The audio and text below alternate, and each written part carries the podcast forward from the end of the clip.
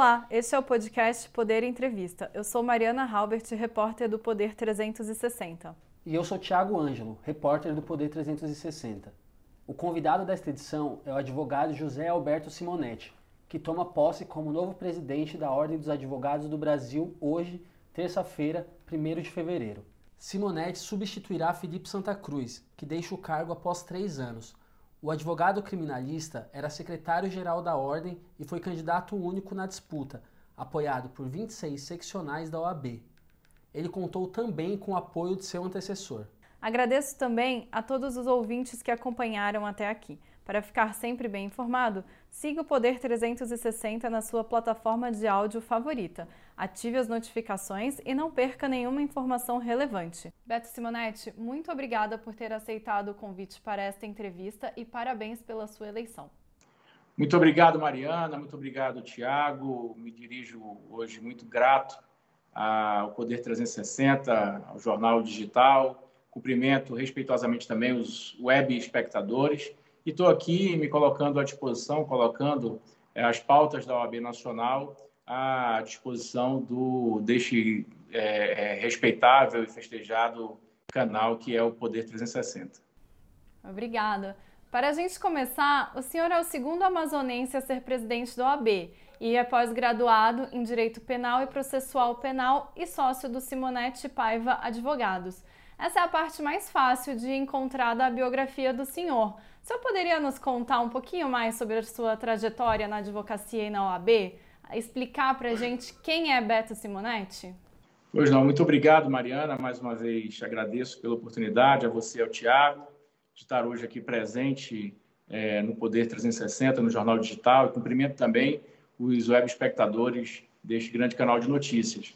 É, Beto Simonetti é um cara de hábitos simples, Uh, tenho amazonense, uh, tenho 43 anos de idade, uh, completarei 22 anos de exclusiva atuação na advocacia no próximo mês de março. Sou filho de advogado, irmão de advogados, ah, que tem trajetórias também na OAB.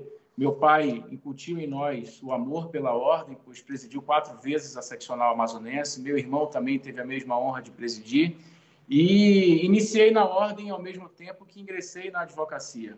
É, ocupei inicialmente é, cargos em comissões na ordem, comissões temáticas da ordem, fui membro da comissão do advogado iniciante, presidi essa comissão na seccional, depois iniciei minha trajetória do Conselho Federal. E agora termino a, termino a gestão do meu quarto mandato, iniciando o quinto mandato, com a honra de poder presidir a casa mais alta da advocacia brasileira.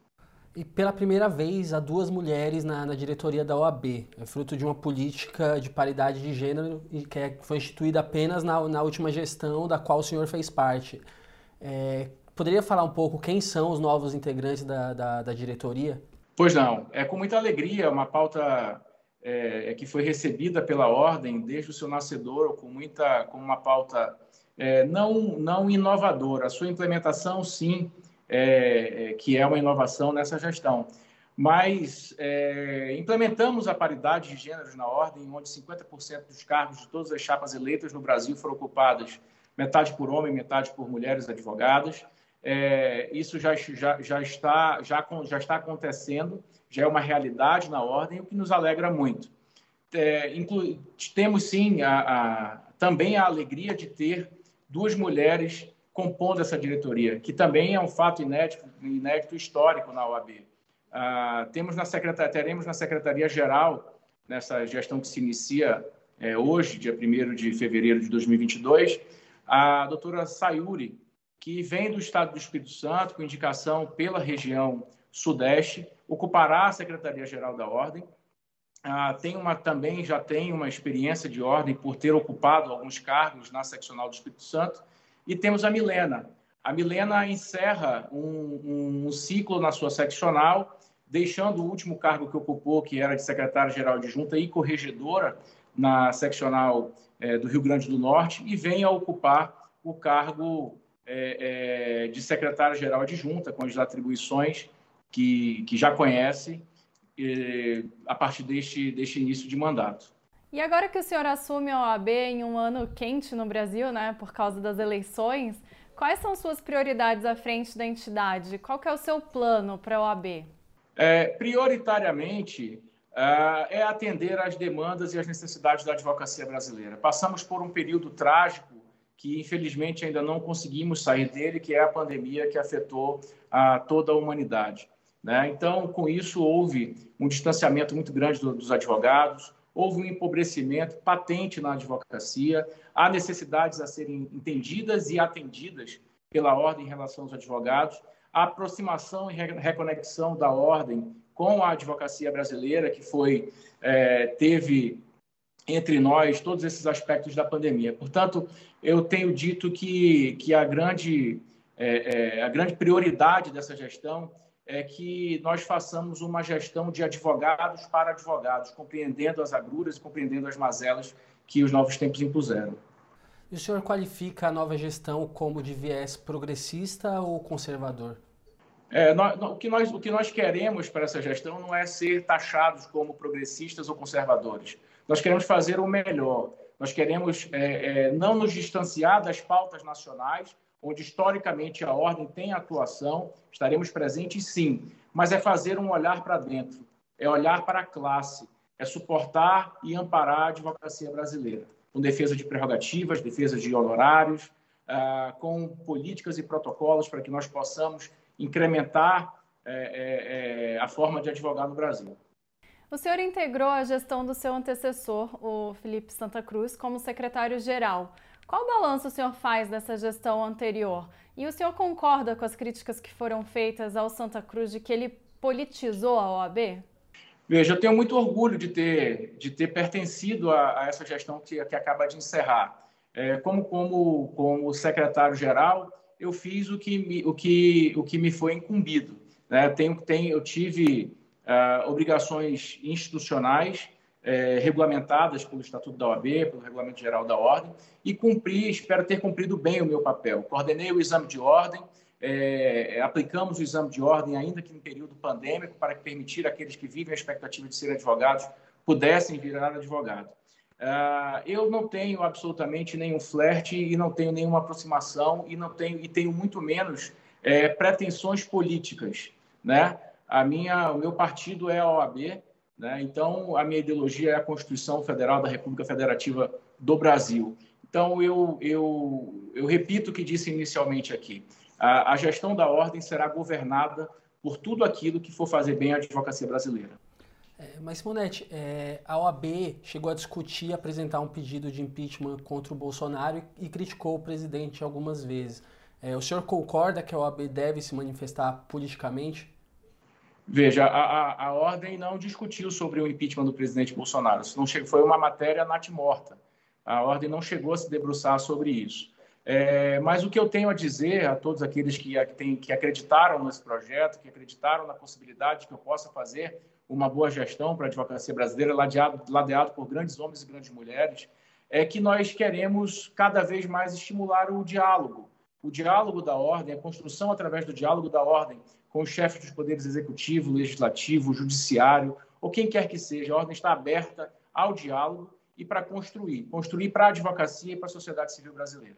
Mas dentro disso tudo que o senhor está colocando, é, como que a OAB vai agir e se posicionar no processo eleitoral? É, há um espaço de atuação para a OAB é, nas eleições e o senhor enxerga alguma chance de ruptura institucional é, depois das eleições ou durante o processo mesmo? É, a ordem tem um papel histórico e constitucional é, a cumprir perante todos os pleitos do Brasil.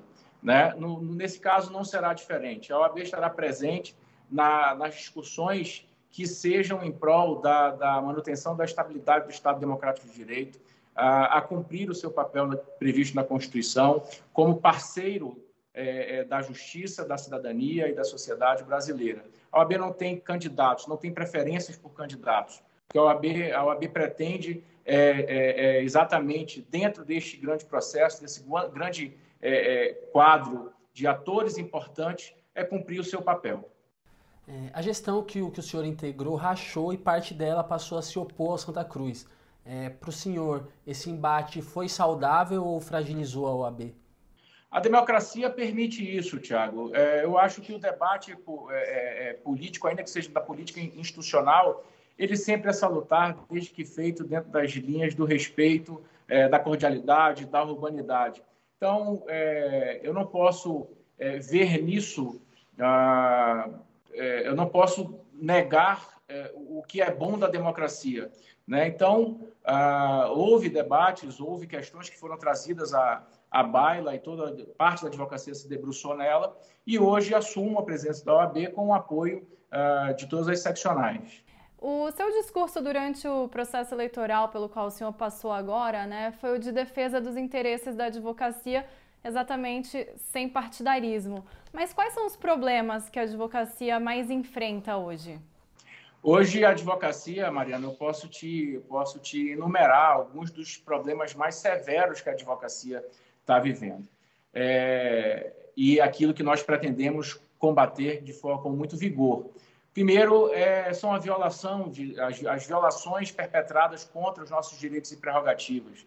Ainda existe no Brasil um sentimento de arbítrio muito grande, quando o que deveria existir é a harmonia, porque nós somos regidos por uma lei federal que prevê que não há hierarquia entre os membros do Poder Judiciário, os membros do Ministério Público e os membros da OAB. Mas ainda tem alguns, é, é, é, alguns atores que, que judiciais, é, atores jurídicos, desculpa, melhor dizendo, que ainda insistem em tentar calar a voz da advocacia através do arbítrio, através do abuso. Essa é uma questão que será combatida diuturnamente por nós. A segunda questão é quanto ao aviltamento dos honorários. Os advogados têm trabalhado por anos, dedicado o seu suor, a sua vida é, e o seu labor a trabalhar por anos em causas é, é, que, quando chegam ao final, não impõem honorários indignos àquilo, ou, ou indignos ou desproporcionais a, ao trabalho despendido por cada advogado ou advogada em determinadas causas. Portanto, o aviltamento dos honorários também é uma questão é, que, de forma vigorosa, nós combateremos. E as questões sociais que envolvem é, como, eu, como eu, eu, tenho dito também, a pandemia impôs é, é, é muito, uma realidade muito cruel à advocacia. Ensejou o empobrecimento da advocacia, que é algo com que nós sofremos muito, é, ensejou é, a deserção na advocacia. Muitos advogados deixaram de acreditar na advocacia por conta das dificuldades, e aí as dificuldades ela, ela se, se apresenta é, na atmosfera do nosso ofício. Né? Então, são muitas. Então, é, esse resgate que é preciso ser feito. É, o, senhor falou do, dos honorários, o senhor vai fazer uma sustentação oral na, na discussão que está no, no, no STJ sobre a, fixa, a, fixação de honorários por equidade em causas de, de grande valor. É, como é que está essa questão? É, o, o, que nós temos é que ainda hoje, é, na reabertura do ano judiciário do STJ, nós seremos recebidos na, recebidos na Corte Especial. Não inovarei em sustentação oral, ah, e não, é, até porque a sustentação oral já, já foi feita pelos nossos colegas que atuam diretamente na causa.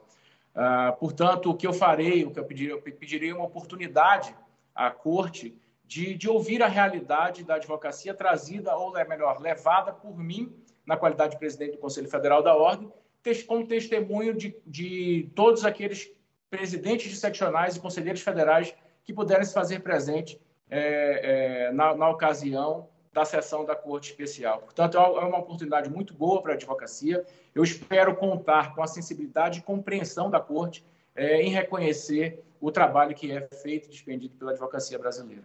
Outro tema também que é muito trazido é a defesa das prerrogativas dos advogados, né? O senhor já comentou um pouco, mas hoje em dia violações são penalizadas pela lei de abuso de autoridade. Essa norma consegue resolver sozinha essas violações ou seria necessário algum outro tipo de normativo? O que nós precisamos, é, você tocou num ponto importantíssimo que foi o advento da nova lei de abuso que traz a criminalização das prerrogativas da advocacia. É, é uma lei vigente no país, é, é uma, é uma lei ah, que todos os brasileiros devem se submeter, sob pena é, é, de, de ter a repercussão da, das penas ali previstas, né? Ah, mas o que nós temos que fazer é estimular ah, a aplicação dela com vigilância permanente, né? nos casos de abuso, fazer com que os casos sejam realmente é, alvos de persecução, é, da, da, do, do, Ministério Público, seja, é, é seja de, de forma é, é, menos corporativa vista pelo, pelo Poder Judiciário, né?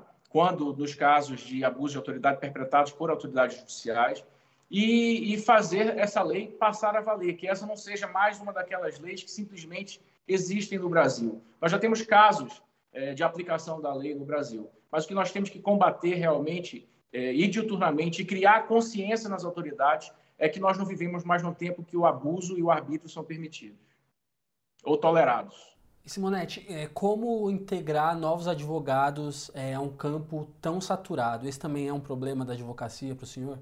É um grande problema da advocacia o mercado de trabalho. Nós estamos alcançando, é, no futuro muito breve, a marca de 1 milhão e 300 mil inscritos em nossos quadros em números históricos. Né? Ah, faremos um censo ah, logo mais para saber quantos advogados estão em atividade no Brasil. Isso é muito importante nós identificarmos e ter isso, é o raio-x dessa, dessa realidade. Uh, nós não podemos prometer a empregabilidade dos advogados. Nós não temos empregos, infelizmente, para oferecer para os advogados, mas nós temos a obrigação e nós temos a intenção e boa vontade de fazer com que os advogados tenham espaços dignos de atuação para sua advocacia. E como fazer isso? Proporcionar aos advogados brasileiros, é, custeado pela ordem, é, é, pontos de trabalho espalhados pelo Brasil. Serão milhares a contar com o que nós já temos. Então, é, o que nós pretendemos fazer é dar condições dignas de trabalho à advocacia brasileira.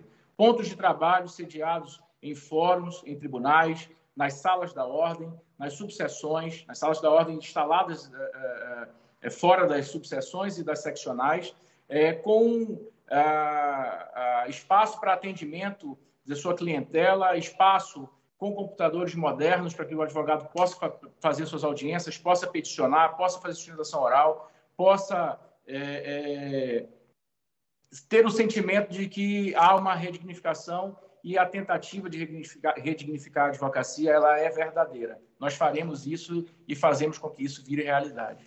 E nesse sentido, o senhor é a favor do curso de direito à distância ou ele pode criar uma espécie de mercantilização da advocacia?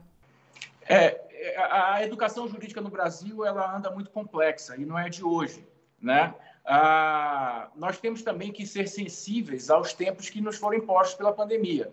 Ah, o, o, o ingresso Uh, no mundo virtual ele foi na verdade compulsório. Nós todos nós tivemos que aderir ele é, de forma muito rápida. O que aquilo estava previsto para decorrer ao longo de muitos anos nos foi nos foi é, é, imposto para que nós pudéssemos ingressar nesse mundo virtual em poucos meses.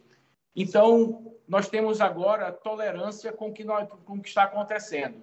Mas eu não acho que seja viável no Brasil é, cursos à distância ministrados em 100% é, de sua carga horária integral. Então, é, nós temos críticas a fazer em relação a isso, nós queremos ser ouvidos em relação a isso e nós iremos até o Ministério da Educação mais uma vez para falar desse tema.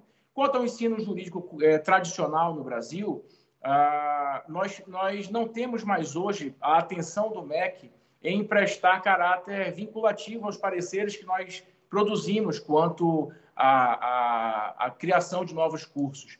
Né? Talvez a, a médio prazo, a, a médio prazo, a ordem sendo ouvida, nós conseguiremos dar uma contribuição real para que nós possamos trazer a, a, a, qualidade dos cursos de direito no Brasil a, uma, a, um, a um momento ou uma realidade mais aceitável.